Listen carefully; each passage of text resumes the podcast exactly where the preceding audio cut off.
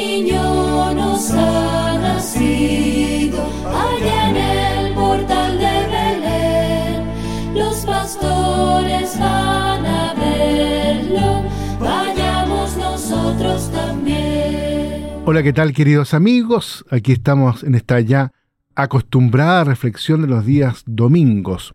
Hoy la iglesia, la liturgia, nos propone ahí mirar el Evangelio de Marcos capítulo 1, los versículos del 7 al 11.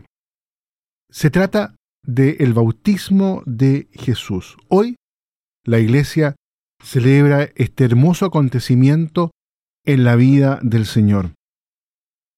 En este domingo, después de la solemnidad de la Epifanía, celebramos la fiesta del bautismo del Señor que concluye el tiempo litúrgico de la Navidad. Hoy Fijamos la mirada en Jesús, que a la edad de cerca de unos 30 años aproximadamente, se hizo bautizar por Juan en el río Jordán.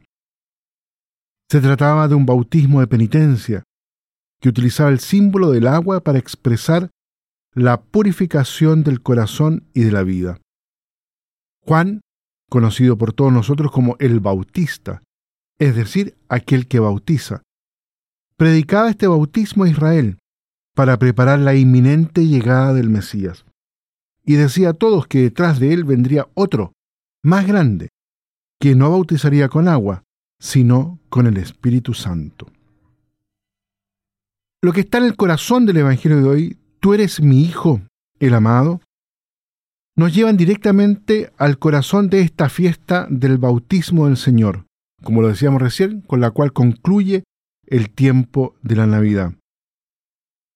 Hoy conmemoramos la manifestación del misterio del amor trinitario que tuvo lugar precisamente al inicio de la actividad pública del Mesías. En Belén, la noche santa, Jesús nació entre nosotros en la pobreza de una cueva. El día de la Epifanía, los magos lo reconocieron como el Mesías esperado de los pueblos.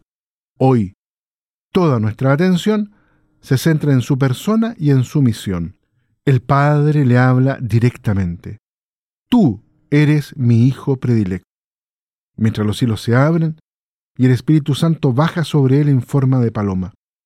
Por tanto, la escena a orillas del Jordán presenta la solemne proclamación de Jesús como Hijo de Dios. De este modo comienza el Señor públicamente su misión de salvación.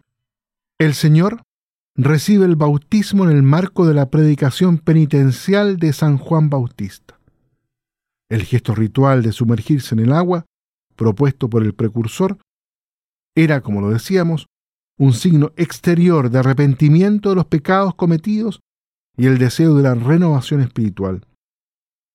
Todo esto remite al sacramento cristiano del bautismo que dentro de poco cada uno también tiene la oportunidad de poder renovarlo y poder también en este día, en su interior, escuchar la misma voz de Dios, el Padre que le dice a cada uno, tú eres mi Hijo, el predilecto.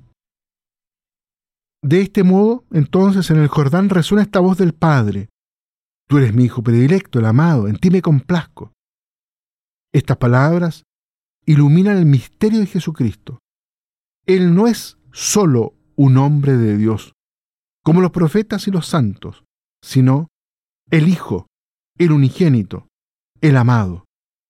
Como Hijo eterno, Jesús, como dice el credo, es consustancial con el Padre y con el Espíritu Santo, es decir, de la misma naturaleza, y vive desde siempre en esta comunión trinitaria del único Dios.